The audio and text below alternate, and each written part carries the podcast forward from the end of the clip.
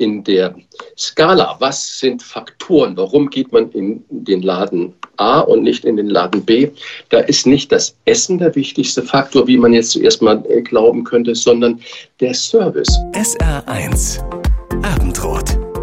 Christian Rach war der Restauranttester bei RTL. Er sitzt in der Jury von Grill den Hensler und er arbeitet mal wieder an einem neuen Buch übers Kochen. Ich spreche mit dem Starkoch darüber, woran wir auf den ersten Blick schon erkennen, ob ein Restaurant ein gutes Restaurant ist. Es geht darum, wie wichtig guter Service ist und ob Christian Rach auch mal zum Fleischkäse weggreift. Guten Abend, Christian Rach nach Hamburg. Hallo Thomas nach Saarbrücken, ich grüße dich. Um dich direkt mal ein bisschen äh, kennenzulernen, habe ich so ein paar Behauptungen aufgestellt. Aus deiner Sicht habe ich die formuliert. Und äh, ich würde jetzt mal damit beginnen, dass du mir jemals sagst, ob diese Behauptung denn so zutrifft. Vielleicht auf so einer Skala von eins bis zehn. Eins gar nicht, zehn trifft total zu. Ne? Okay, ich bin gespannt. Also mal zum Üben. Ich heiße Christian Rach. Das trifft zu. Zehn. Gut. Also, Prinzip ist klar. Als Star-Koch weiß ich, Essen ist nicht nur Nahrungsaufnahme, sondern vor allem Genuss und Lebensgefühl.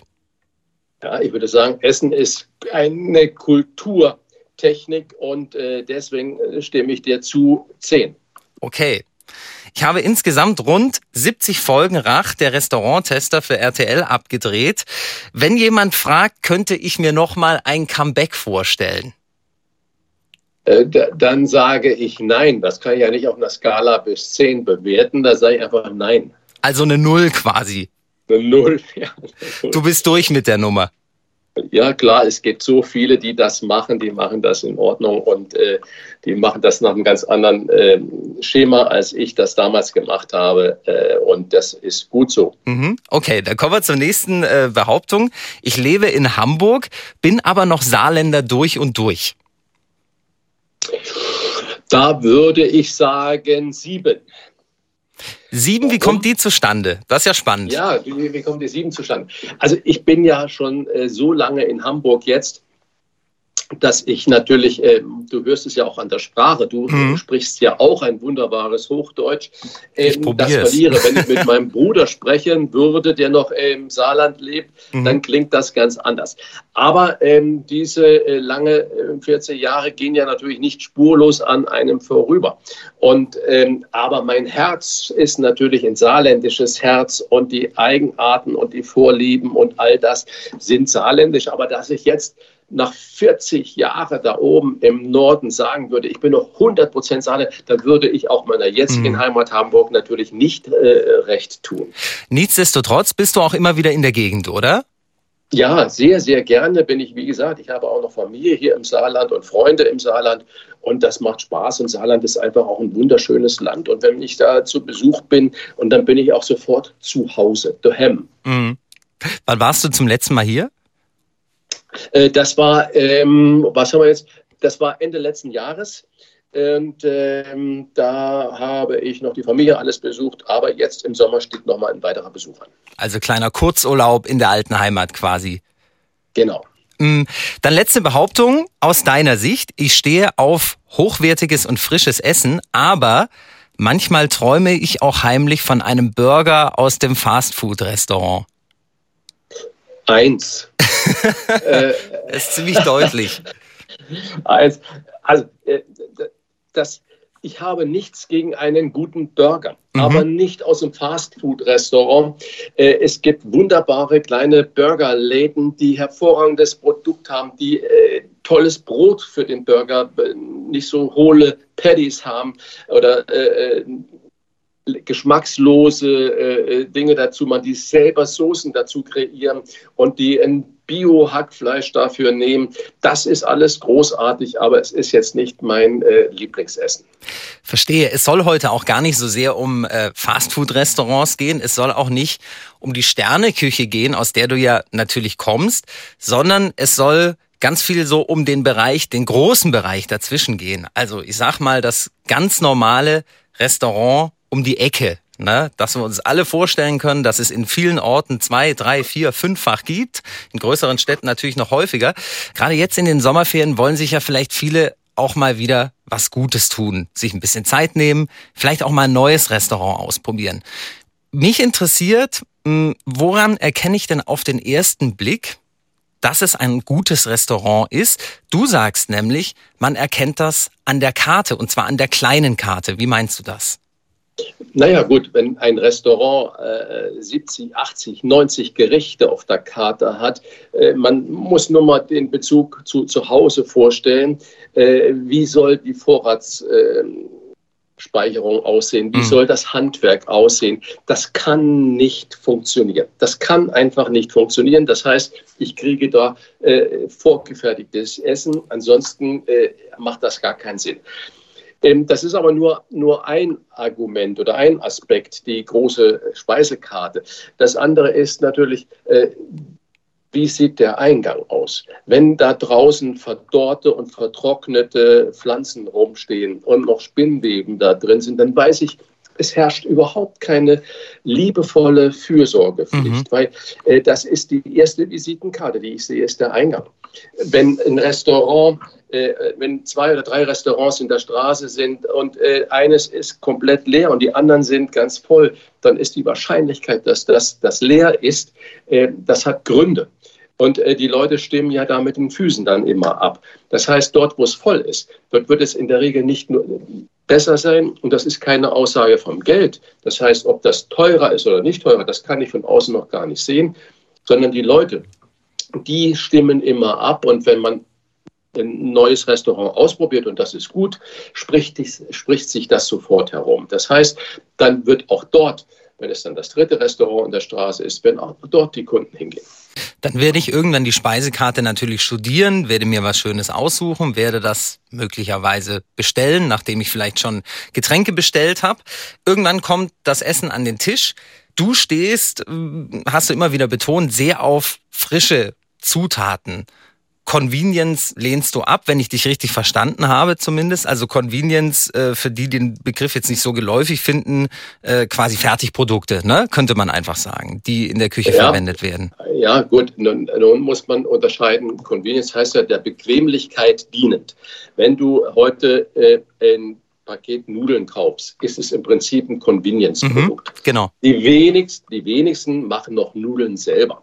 In einem Restaurant wenn du äh, Nudeln anbietest, äh, musst du nicht immer davon ausgehen, dass die Nudeln selbst gemacht sind. Wenn du bei einem tollen Italiener äh, bist, dann steht das vielleicht drauf, äh, hausgemachte Pasta.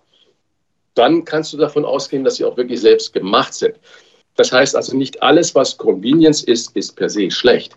Aber ein Fertiggericht, wenn, wenn da Roulade mit Rotkohl steht zum Beispiel, und die Roulade kommt äh, aus der Tiefkühlbox und der Rotkohl kommt daher, dann hat das nichts mehr mit Kochen zu tun. Das kannst du dir zu Hause so machen, wenn du es denn überhaupt so machen möchtest. Mhm. Ich sage immer, koch lieber selber. Aber in einem Restaurant, wenn das so angeboten wird und es wäre Convenience-Produkt, dann muss es in, nach meiner Vorstellung gekennzeichnet sein. Woran erkenne ich es denn, wenn es nicht gekennzeichnet ist? Mittlerweile habe ich den Eindruck, gibt es eben viele Dinge, die dem Geschmack von einer selbst angesetzten Soße zumindest, sage ich jetzt mal, relativ nahe kommen. Gibt es so Indizien auf dem Teller, wo ich sagen kann, hier werde ich skeptisch als Gast? Oh, das kann ich dir jetzt nicht sagen, äh, was Indizien sein könnten. Der erste Indiz, wenn du skeptisch bist, frag einfach den Service. Das heißt also, äh, sprechen hilft immer, egal bei welchem Problem.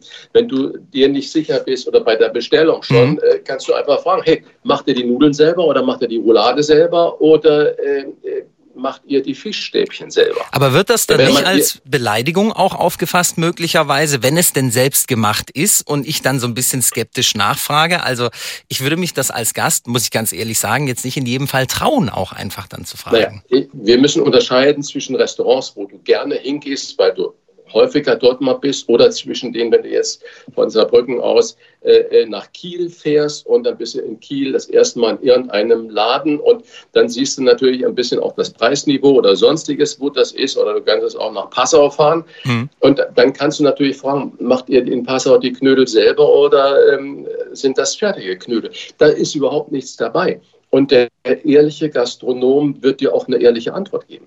Und äh, wenn äh, das nachher sich herausstellen würde, wäre es Betrug. Mhm. Das heißt, in dem Moment, wo du fragst, musst du eine ehrliche Antwort bekommen. Und auch die Zutatenliste die ein Gastronom eigentlich äh, vorhalten muss, äh, wird dir Auskunft darüber geben, äh, ist der Knödel hausgemacht oder ist der fertig gekauft. Jedes Restaurant muss ja heute auch was Vegetarisches auf der Karte haben, besser Veganes. Äh, mein Eindruck ist, es ist wichtiger als früher. Viele auch einfache Restaurants setzen dabei auf so Ersatzprodukte, ne? Also ich sage jetzt mal vegetarische Currywurst, vegetarische Frikadelle und so weiter findet man mittlerweile auf relativ vielen Speisekarten. Was hältst du von solchen Ersatzprodukten? Es ist absolut sinnvoll und richtig, das zu haben. Ich habe mal ein Experiment machen dürfen. Äh, geht es, ging es um äh, Würste, Bratwürste. Mhm. Und wo macht man das? Was ist das Land der Bratwürste? Ist Thüringen, ja. ob wir das jetzt im Saarland gut haben, heißen wollen oder nicht. Aber Thüringer Bratwurst ist einfach äh, ein Begriff. So, also ich habe beim Verteidigungsministerium angerufen und gesagt, ich brauche eine Kaserne. Und äh, ich mache den Test. Aber es durfte keiner wissen. Es war eingeweiht der Pressesprecher und der Standortkommandant. Sonst keiner. So, ich bin dorthin, es gab eine Kompanie, ich glaube, es sind 110 Leute plus Offiziere, irgendwie 120, 130 äh, äh, Menschen gewesen, Männlein wie Weiblein. Ich habe denen gesagt, pass mal auf, liebe Soldaten, Soldatinnen, toll, dass ihr zur Verfügung steht. Ich mache ein Experiment. Wir testen verschiedene äh, Currysoßen oder Wurstsoßen zu verschiedenen Bratwürsten. Mhm. Und ihr schreibt dann hinterher auf, wie euch das äh, geschmeckt hat. Das heißt, ich habe den Fokus auf die Soße gelenkt. Wir haben äh, fünf verschiedene oder sechs verschiedene äh, vegetarische oder vegane Würste gehabt, große, dicke, dünne und habe immer die verschiedenen Soßen dazu serviert. Hinterher wurde Auswertung gemacht und kein einziger hat irgendwas gesagt. Nach der Auswertung habe ich gesagt, Menschenskinder, die Soßen sind wirklich gut angekommen, aber darf ich euch sagen, es ging gar nicht um die Soße. Es ging um die Wurst, weil sie hatten heute Nachmittag oder heute Abend keine einzige echte Wurst dabei. Aha, und keiner aha. und keine hat es gemerkt. Das heißt also, in dem Moment, wo der Kopf überlistet ist, in dem Moment, wo der Fokus auf was anderes ist, schmeckt uns das genauso gut. Es gibt dort natürlich qualitative Unterschiede, völlig richtig, aber die Entwicklung ist so schnell vonstatten gegangen, dass es da sensationell tolle Produkte gibt. Also lange Antwort auf eine klare Frage. Ich finde es absolut richtig und es ist unglaublich modern und es gehört heute dazu, dass man den Menschen, die kein Fleisch essen wollen, gerne was anbietet. In einem Steakhouse muss ich das nicht unbedingt machen. Mhm. Das heißt also, das ist eine eindeutige Klassifikation. Ich biete Steaks an. Und wenn ich keine Steaks mache, kann ich nicht unbedingt erwarten, dann, dass ich was extra bekomme. Dann kann ich Salat essen, dann kann ich auch Pommes essen oder Rösti oder Knödel essen, aber dann kann ich nicht erwarten, dass ich da was anderes bekomme. Gehst du eigentlich selbst in so kleine Restaurants um die Ecke auch essen äh, oder ist es für dich dann schon eher die Sterneküche oder gehst du auch mal in den Biergarten beispielsweise? Jetzt ist wieder Biergartenzeit. Also ich liebe Biergarten, ich liebe kleine Restaurants. Je individueller sie sind, desto besser ist es. Und gutes Kochen hat nichts damit zu tun, dass man immer das mit Sterneküche macht. Und das klingt immer so ein bisschen als ein Schimpfwort. Äh, Sterneküche bedeutet erstmal nur, da ist ein super Handwerk mit sehr guten Produkten. Punkt. Und wenn das halt äh, von diesen Menschen, die dann für diesen Michelin, das ist ja das derjenige, der die Sterne äh, verteilt, äh, für gut befunden wurden, dann gibt es halt auch einen Stern oder zwei oder drei. Und das hat aber zuerst einmal hat das nur eine Aussage zu tun, bestes Handwerk, beste Produkte. Ich kann auch einen kleinen Laden haben, der sagt, ich mache äh, nur vegetarisches Essen und habe bestes Handwerk und beste Produkte dabei und das schmeckt köstlich. Oder äh, der kleine Grieche oder der Italiener, viele Griechen, Entschuldigung, Kollegen, äh, griechische Kollegen, die müssen da noch ein bisschen Nachhol haben. Da ist immer noch viel Knoblauch und immer noch der Teller sehr voll. Äh, viele italienische Kollegen sind da unglaublich weit schon. Und ein schön gegrillter Fisch mit einem Tropfen Olivenöl, Zitrone und einer Tomate dazu ist einfach köstlich. Das heißt, es geht nicht um Sterne, es geht um Handwerk und gutes Produkt. Jetzt haben wir alle ein bisschen Appetit bekommen ähm, und ganz viel über gutes Essen gesprochen. Lass uns noch ganz kurz auf den Service ein bisschen eingehen. Guter Service im Restaurant ja auch wichtig. Manchmal sitzt man da ja, das Essen ist wunderbar, es schmeckt alles wirklich ganz toll, es ist frisch, aber so richtig wohl fühlt man sich trotzdem nicht so richtig zu Hause, sage ich jetzt mal. Was ja. machen denn viele Restaurants beim Service falsch? Ja, das sagst du was völlig Richtiges, Thomas. In der Skala, was sind Faktoren? Warum geht man in den Laden A und nicht in den Laden B? Da ist nicht das Essen der wichtigste Faktor, wie man jetzt zuerst mal äh, glauben könnte, sondern der Service und das Ambiente. Und das Essen kommt an dritter oder vierter Stelle. Mhm. Das heißt also, der Service ist der entscheidende Faktor des sich Wohlfühlens komme ich rein und wenn das, du das zweite oder dritte Mal da bist und dann sagt man zu dir, Mensch, Thomas, schön, dass du wieder da bist. Moment, ich bin gleich bei dir. Oder man sieht es, ist ja egal, in welchem Laden du da bist. Ja. Und du wirst am Tisch, auch wenn du neu bist als Gast, mit dem Namen angesprochen. Und äh, du, es wird dir beraten zur Seite geben. Und es wird nicht immer äh, sofort nur nachgeschenkt und sofort, du, dass, dass du das Gefühl hast, da geht es nur ums Geld, Macherei. Das Weinglas wird bis zum Rand voll gegossen, damit du gleich noch eine zweite Flasche bestellst. Nee, sondern das natürliche Löcheln und nicht das Streichholzlächeln, sage ich, da wurde das Gefühl, dass das ist ein Dauergrinsen, aber da kommt nichts von Herzen. Und der sensible Gast spürt sofort, ist das ein herzlicher Service oder ist das ein rein funktioneller Service? Und der herzliche Service ist eigentlich das Ausschlaggebende für den Erfolg eines Ladens. Ob das Kneipe ist, ob es eine Bar ist oder ein Restaurant oder ein Motel. Das heißt, der herzliche Empfang ist die erste Visitenkarte.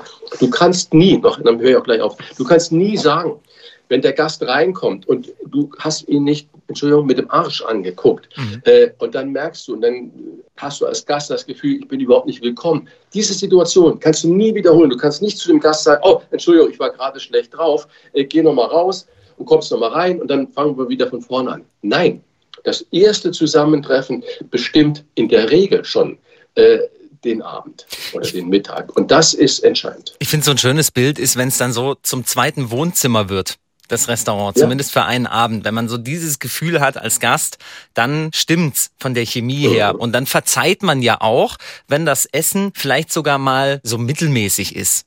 Gibt es auch noch, also du hast jetzt viel über Herzlichkeit gesprochen, aber gibt es noch so ein paar handwerkliche Sachen, die im Service immer wieder schieflaufen? Also ich sage jetzt mal, du kriegst eben nicht erstmal was zu trinken angeboten. Oder der, mir ist es mal passiert, dass mir der Salat, der Beilagensalat dann nach dem Hauptgang irgendwie angeboten wurde, was ich ein bisschen skurril fand. Man hatte den offensichtlich vergessen und hat ihn dann so hinterhergeschoben.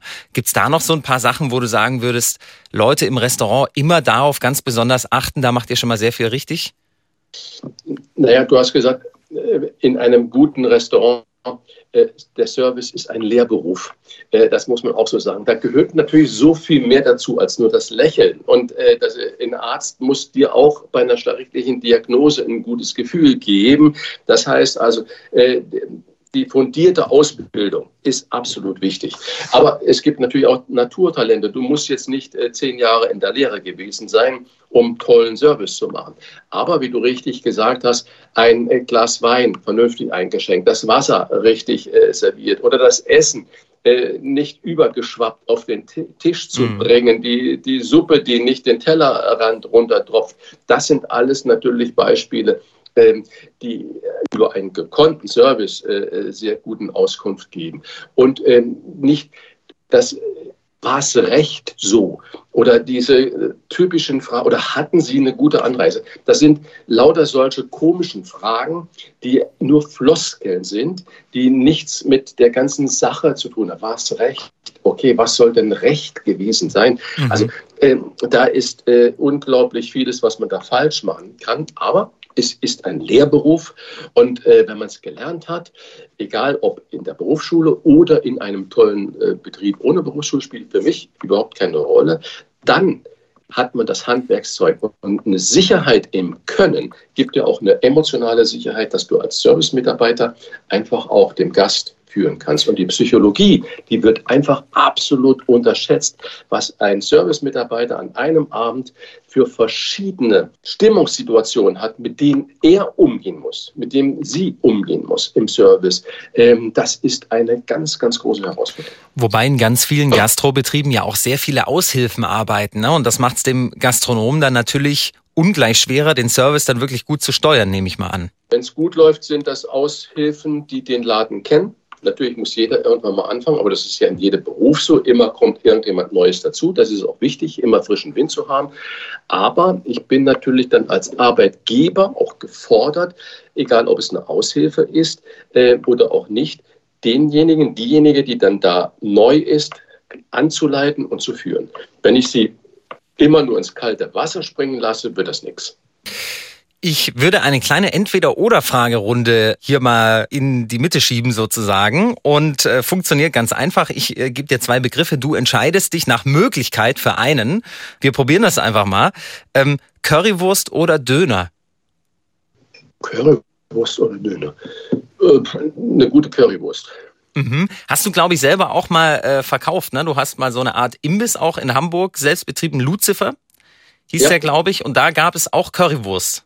Da gab es auch Currywurst. Ja, gut. Wenn man eine Currysoße selber macht, dann ist das auch was Hervorragendes. Und wenn man weiß, wo die Wurst herkommt, ist es auch gut. Sehe ich ganz ähnlich. Rigatoni al forno oder Fleischkäse weg? Rigatoni al forno oder Fleischkäse weg? Äh, den Fleischkäse weg. Mhm, dann doch, der, der, der blitzt dann der Saarländer ein bisschen durch. ähm, Pommes mit Burger im Fastfood-Restaurant oder Pizza vom Pizzaautomat? Weder noch. Was hältst du denn generell von Automatenessen? Also nur mal ganz nebenbei gefragt. Das gibt's ja jetzt wirklich immer häufiger. Wurstautomat, Baguetteautomat, Pizzaautomat. Auch gerade in deiner Heimatstadt in St. Ingbert gibt's einen Pizzaautomaten. Ähm, ich okay. habe es noch nie probiert. Es sprießt aber so ein bisschen aus dem Boden und es scheint sich relativ großer Beliebtheit zu erfreuen. Würdest du es probieren? Nein. Weil es nicht frisch sein kann. Also, weißt du, ja, weiß ich nicht. Also ich habe es erstens noch nie gesehen. Äh, ich kenne nur das von, von Bahnhöfen oder sonst was, wo man sich mal äh, ein Sandwich ziehen kann oder irgendwas. Aber es ist einfach nicht meines. Dann nehme ich mir lieber, äh, ich mache mir sowieso dann, wenn ich irgendwie verreise, zu Hause ein leckeres Brot, was ich belege, wie ich es möchte und nehme das mit. Ich würde aber nie was Eigenes mitnehmen ins Restaurant. Die Lage in der Gastronomie ist ja alles andere als optimal. Möglicherweise sind halt auch diese Automaten Ausdruck davon. Wir sehen in der Saluja City oder der Saarbrücker City ist das vielleicht jetzt nicht so das Thema, aber wenn wir ein bisschen rausfahren aufs Land, so in die klassische kleine Ortschaft, da gab es früher eigentlich standardmäßig so die, mindestens eine Dorfgaststätte die hat häufig mittlerweile geschlossen, ist dicht gemacht worden. Teilst du den Eindruck, dass es der Gastronomie schon mal besser ging? Ja, unbedingt. Wir haben in der Gastronomie Land auf, Land ab natürlich extreme Personalprobleme. Wir haben äh, extreme Inflationsprobleme. Und äh, Inflation kann die Gastronomie nichts für, aber für die Personalprobleme sind sie zum Großteil auch selbst verantwortlich. Über Jahrzehnte wurde das Schindluder mitgetrieben. Und auf der anderen Seite die kleine Dorfgaststätte, hast du völlig richtig gesagt, die kann natürlich von dem Sonntagsfrühschoppen alleine nicht leben. Und äh, die Leute zieht es halt nicht mehr in die kleine Dorfgaststätte hinein, es sei denn, sie bietet noch ein hervorragendes Essen an. Aber dann ist die Katze bei sich wieder entspannt, wer soll es mhm. machen? Vor allem das heißt, welcher gute Koch, gute Köchin äh, bleibt in der kleinen Dorfgaststätte und macht Jahr aus Jahr ein dasselbe, weil vermeintlich die Kunden, die Gäste immer das Gleiche wollen. Und dann gehen ja auch noch die Energiepreise im Moment äh, seit geraumer Zeit so durch die Decke und das ist für Gastronomiebetriebe halt auch ein großes Problem, ne? weil es halt eine sehr energieintensive Geschichte ist. Ja, völlig klar. Aber wie gesagt, für die Inflation kann keiner was. Ja. Da muss man einfach äh, den Angst des Gastronomen vor dem Preis muss man verlieren. Und dann ist halt am Ende des Tages das Ergebnis, dass vielleicht die kleine Dorfgaststätte äh, dicht machen muss. Aber es macht gar keinen Sinn, das kleine Ersparte jedem Gast nochmal fünf Euro mit auf den Teller zu legen, nur damit er da ist. Nein, es ist ein Wirtschaftsbetrieb wie eine Autowerkstatt, wie eine Schlosserei, wie eine Arztpraxis oder wie ein ITler. Und äh, jeder Wirtschaftsbetrieb muss einen vernünftigen Profit machen, damit er aufgrund dieser Basis in die Zukunft schaut. Macht er keinen Profit, hat er keine Daseinsberechtigung. Würdest du trotz der schwierigen Lage Leuten raten, geh in die Gastro und geh dort dein Geld verdienen, weil es ein toller Job ist und weil es sich lohnt? Äh, unbedingt. Die Gastronomie ist ein unglaublich toller und spannender Job. Aber der Arbeitgeber muss heute Arbeitsbedingungen schaffen, die konkurrenzfähig sind. Weil der, der junge Mensch schaut sich eine Banklehre an, schaut sich die Versicherung an oder ein Studium an, sieht die ganzen anderen, die im Homeoffice irgendwie arbeiten können und er muss selber dann bis in die Nacht da stehen. Das heißt, wir müssen auch in der Gastronomie moderne Arbeitsbedingungen haben und eine konkurrenzfähige Bezahlung. Ich bin heute weg, weit weg davon, dass ich sage, es wird eine einzige große Lösung für die Gastronomie geben. Nein, die wird es nicht geben. Aber jeder Gastronom muss individuell bei sich selber anfangen und damit eine Vorbildfunktion haben. Das heißt, Arbeitsbedingungen für seine Mitarbeitenden schaffen, die konkurrenzfähig sind mit der kleinen Kreissparkasse, die nebendran äh, ist, mit äh, dem Verkäufer, der da ist oder auch mit dem Büromenschen, der Homeoffice macht und den ganzen Tag am Weiher sitzt, weil es ihm egal ist, wo das Homeoffice stattfindet. Da müssen wir gucken, wie wir das unter den Hut bringen, ob es die Vier-Tage-Woche ist, ob es äh, Ausgleich über Freizeit ist oder, oder, oder. Das muss jeder Betrieb für sich selber entscheiden. Aber so, wie es jahrelang war, auch in Ausbeutungssituationen weit vor Corona. Heute dient Corona als Entschuldigung für alles und das kann ich persönlich nicht akzeptieren. Die Miserie hat viel vorher angefangen. Aber nochmal zu deiner Frage. Gastronomie ist ein unglaublich spannender und schöner Beruf. Ob du Koch oder Köchin lernst oder im Service bist oder das als unternehmerische Aufgabe begreifst. Es ist eine äh, ganz tolle Herausforderung. Und vor allen Dingen, du bekommst immer ein direktes Feedback. Das gibt es eigentlich nur noch in der Schauspielerei. Das heißt, das Publikum im Theater applaudiert oder an der Leinwand. Und das ist das, was das stark macht. Und im Restaurant, in der Kneipe ist es ganz genauso. Das heißt, das direkte Feedback ist das Entscheidende. Aber das reicht nicht, um deine Entscheidung als junger Mensch in diese Richtung zu bringen, sondern du brauchst auch vernünftiges Auskommen, damit du auch in der Stadt wohnen kannst und nicht 20 Kilometer aufs Dorf fahren musst. Mhm. Christian Rach, also unterm Strich zumindest ein äh, glühender Verfechter der Gastronomie. Das merkt man, da ist ganz viel Herzblut nach wie vor dabei. Lass uns noch zwei, drei Minuten äh, über dich sprechen. Du bist ja schon vieles genannt worden. Fernsehkoch, Starkoch, Sternekoch, Gourmetphilosoph habe ich mal ähm, gelesen. Okay. Äh, was gefällt dir da am besten von der Bezeichnung her? Das äh, weiß ich gar nicht. Also weder Star noch äh, Geomephilosoph. Ähm, ich habe mein Geld halt mit Kochen verdient. Das habe ich gut gemacht. Ich war im Fernsehen tätig und habe es nach bestem Wissen und Gewissen gemacht. Und heute schreibe ich Bücher und äh, mache das auch toll. Ich habe jetzt gerade ein neues Buch geschrieben, das kommt jetzt im Sommer raus, äh, über deutsche Küche, weil mich ärgert immer, dass äh, egal, wenn ich äh, rüberfahre nach Frankreich, da finde ich in keiner französischen Buchhandlung ein deutsches Kochbuch oder in Rom. Aber bei uns äh, fallen die Buchhandlungen auseinander. Da wird peruanisches Essen, südafrikanisches Essen, asiatisches Essen, französisch, italienisch, alles voll. Und wir hypen das richtig und äh, wir stellen unser Scheffel auch international immer noch unter das Licht. Und ich hoffe, dass wir das Buch auch noch in andere Sprachen übersetzen können. Wie wird das Buch heißen? Deutsche Küche, Christian Rach, Deutsche Küche. Was ist für dich dann das Reizvolle an deutscher Küche, wenn du dich diesem Projekt jetzt gerade so widmest? Ähm, wir haben, es gibt nicht die deutsche Küche, sondern wir haben eine äh, deutsche Regionalküche. Das hat natürlich historische Gründe. Wir haben eine Vielstaaterei gehabt. Ah, die saarländische Küche ist so vielfältig, die schwäbische Küche ist so vielfältig, aber auch äh, in Sachsen gibt es unglaublich tolle oder in Bayern, aber auch in Schleswig-Holstein. Das heißt, wir haben eine unglaublich intensive Regionalküche. Und äh, diese Besonderheiten, eine Scholle Finkenwerder Art ist eine köstliche Sache, wenn du eine super frische Scholle hast, nicht zu viel Speck dazu machst. Das ist wunderbar. Eine Schwarzwälder Kirschtorte gibt es in der ganzen Welt zu kaufen. Unsere Brottradition, es ist wunderbar. Deutscher Spargel, überall, das ist also herrlich und jedes jeder Landstrich glaubt, dass bei ihm der beste Spargel äh, wächst. Und das ist natürlich ein toller Wettstreit und äh, dem trage ich da auch irgendwie, äh, ja, Rechnung. Das heißt, wir werden auch Gerichte aus allen verschiedenen Regionen in Deutschland äh, dann wiederfinden in dem Buch? Ganz genau. Es gibt äh, Dinge, wie gesagt, von der Küste oder aus den Bergen oder aus Sachsen oder Thüringen.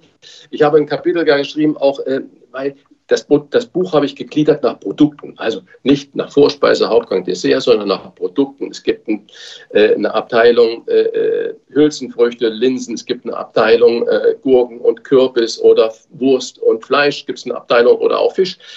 Aber es gibt eine Besonderheit oder zwei Besonderheiten. Es gibt ein äh, Kapitel DDR-Küche, weil das ist einfach die Reminiszenz äh, an 40 Jahre eigene Entwicklung, die hat zu ganz besonderen äh, Erlebnissen geführt und zu ganz besonderen Kochsachen. Und es gibt eine Sache, jüdische Küche. Das heißt, ich wollte einfach gucken, gibt es noch Aspekte der jüdischen Küche bei uns heute? Kann man das noch finden? Und das ist ganz spannend. Und deswegen, liebe Leute, wenn ihr das hört, kauft das Buch im Sommer. Wird da auch was Saarländisches drin zu finden sein? Ja, ja, natürlich. Kartoffelknödel, es gibt Horische, es gibt Schnippelsches Bohnensuppe mit Quetschekuchen. Ähm, das sind alles solche Sachen, ähm, so, die damit einfließen. Es gibt Rübchen, äh, es gibt alles Mögliche, was auch im Saarland zu Hause ist und äh, man kann da wirklich gespannt drauf sein.